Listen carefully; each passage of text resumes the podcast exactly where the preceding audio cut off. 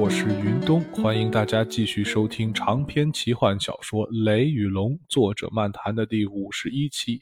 那么我这个第一部书《玲珑雷雨》总共也就五十二章啊，所以这次的呃作者漫谈已经是倒数第二次了。那感谢大家一直以来的支持啊！当然后面我说过，这个书还是会接着写啊，虽然第一部回头就告一段落了。那么这一章呢，我们终于又回到了我们另外一组主人公的这个视角，那就是丹龙和蓝领啊，他们还从带上了他们从兽人部落里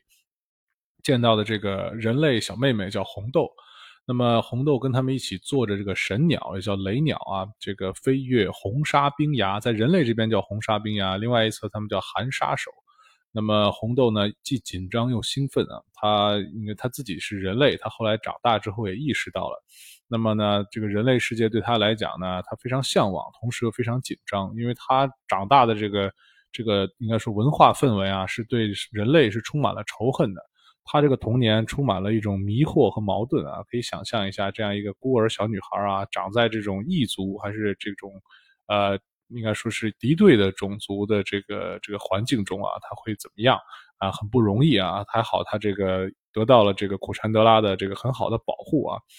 啊，然后呃，他童年充满了迷惑和矛盾，慢慢长大之后呢，好像又坚定了自己的信念。但是同时呢，其实又遇到丹龙和兰陵之后呢，又这种，呃，他筑起的心墙啊，其实又瓦解了，又充满了一种向往啊，希望能够去真正见识到自己的族人，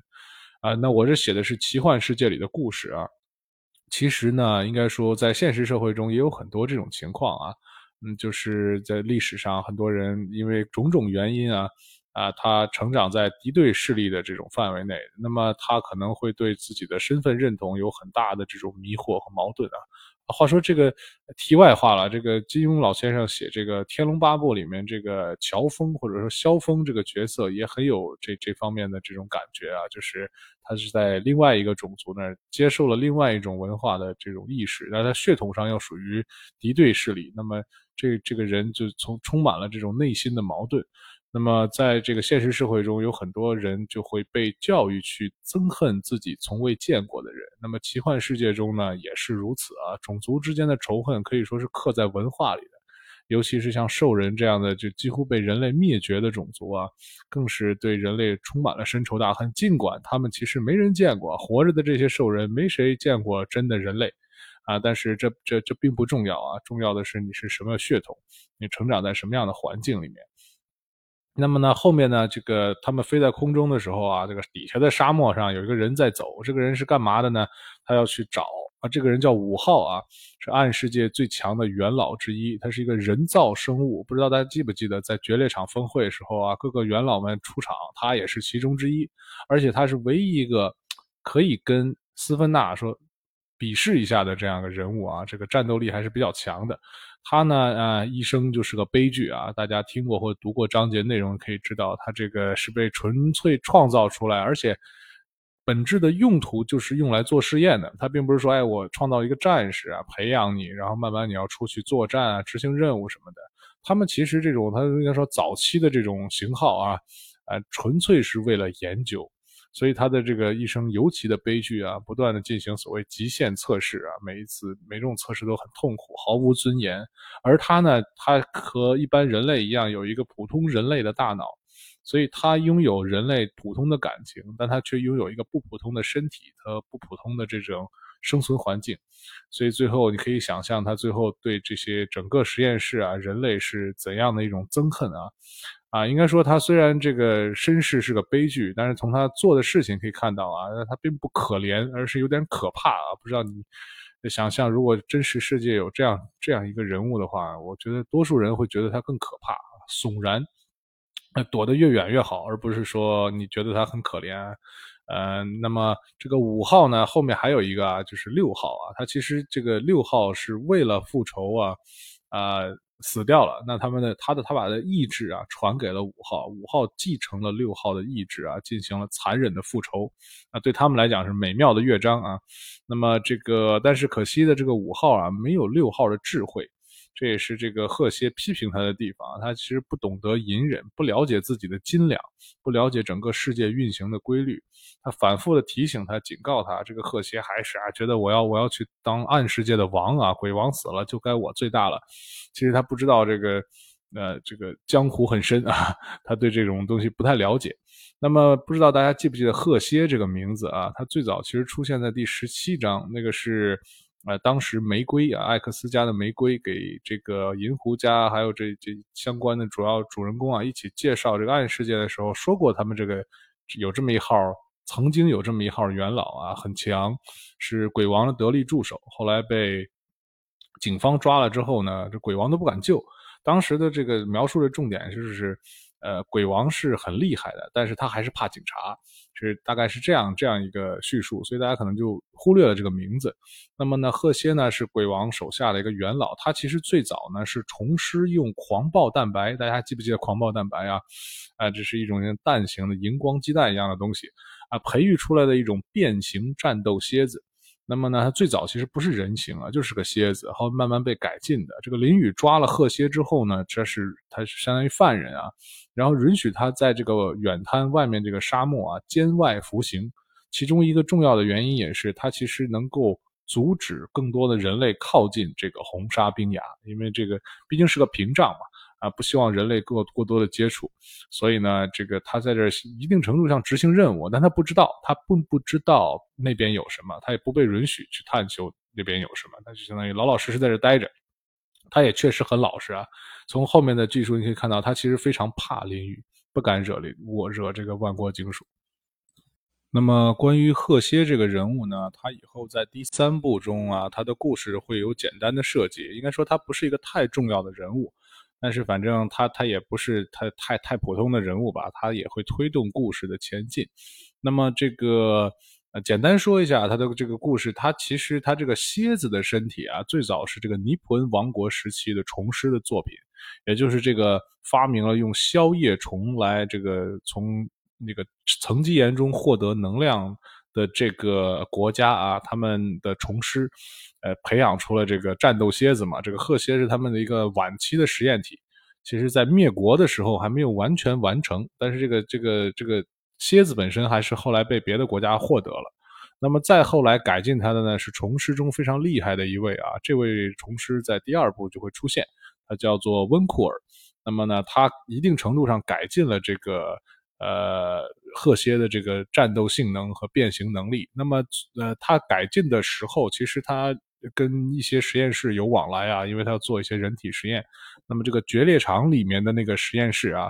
啊，弗兰克老大手下的这个实验室，人体实验室，其实参与了一部分工作。那么最后呢，真正把它改造成现在这个很强的状态，而且变成人类之后几乎不可分辨啊，看起来就是个女人。呃，这个版本呢是鬼王做的啊。那关于鬼王的身世也是非常复杂，回头我们会会提到啊。鬼王这个啊，他背后的这个人物是非常厉害的，应该说是呃，他能够化腐朽为神奇啊，所以能够做出最后这个完完全版的这个鹤蝎。那么呃，造这个五号的这个实验室啊，准确说一二三四五六都是都是造出来的。这个这个叫莱昂纳威实验室，其实它这个实验室啊。不是为了造这些战士，而是为了测试各种技术啊。它的其实它很相当一部分成果应用在了贺歇的身上，这也是为什么贺歇反复就提醒五号啊，你有没有觉得这事儿有有有有有有蹊跷啊？为什么好像很多大国联合起来研制一个东西，那其实背后都是鬼王？那么这个这是关于贺歇的故事。从魔法城归来啊，这个丹龙和兰陵在鸟上看到底下有几个怪兽围攻一个女人。那么这个丹龙这一刻豪侠附体啊，其实应该说做了一件有点蠢的事情啊，就是决定去英雄救美。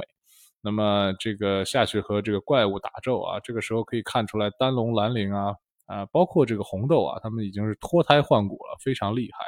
啊，尤其是比较一下这个丹龙早期的战斗力啊，不知道大家记不记得，早期的时候也有一个很厉害的元老叫鬼手亚当，和伊涅斯对战的时候，丹龙等人是避之不及啊，抓紧逃跑。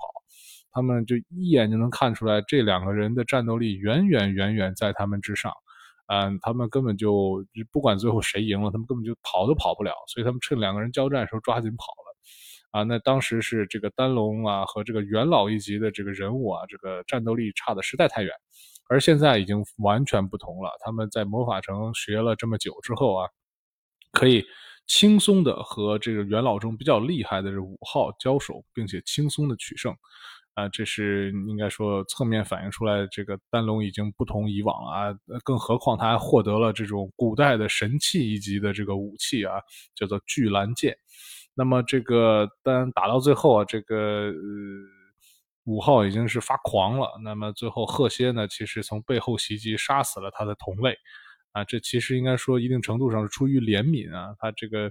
呃嗜血变种人也好啊，这个贺歇也好，他们都杀人无数啊。啊，但是他们对同类呢，其实还有心有戚戚焉，只是无法表达啊，因为他们是属于被压迫的啊，他们连种族都算不上，其实很少很少一点点人，所以呢，这个呃贺歇最后看他已经不行了，就杀死了他，当然这也一定程度出于私心啊，后面你可以看到的最后的最后啊，他其实是要吃掉五号的啊，他是个食肉动物啊，啊，他们再说一遍，他们只是人形的，那这实际上他们不是人类啊，这尤其是贺歇啊，他本质上是蝎子。那么呢，他最后吃掉了五号，也一定程度上获得了他的能力。在第三部中呢，会会提到。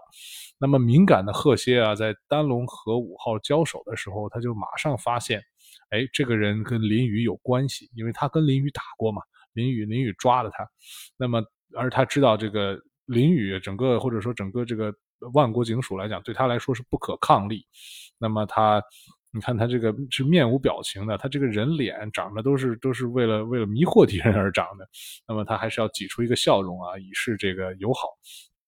对他来讲，这是这是控制他的机关派过来的人，实际上不是啊，实际上是巧合。但是呢，他是这么理解的，他理解的也对，这个逻辑上是对的，只不过碰巧这个呃林雨没有没有发现这个潜入过来的这个。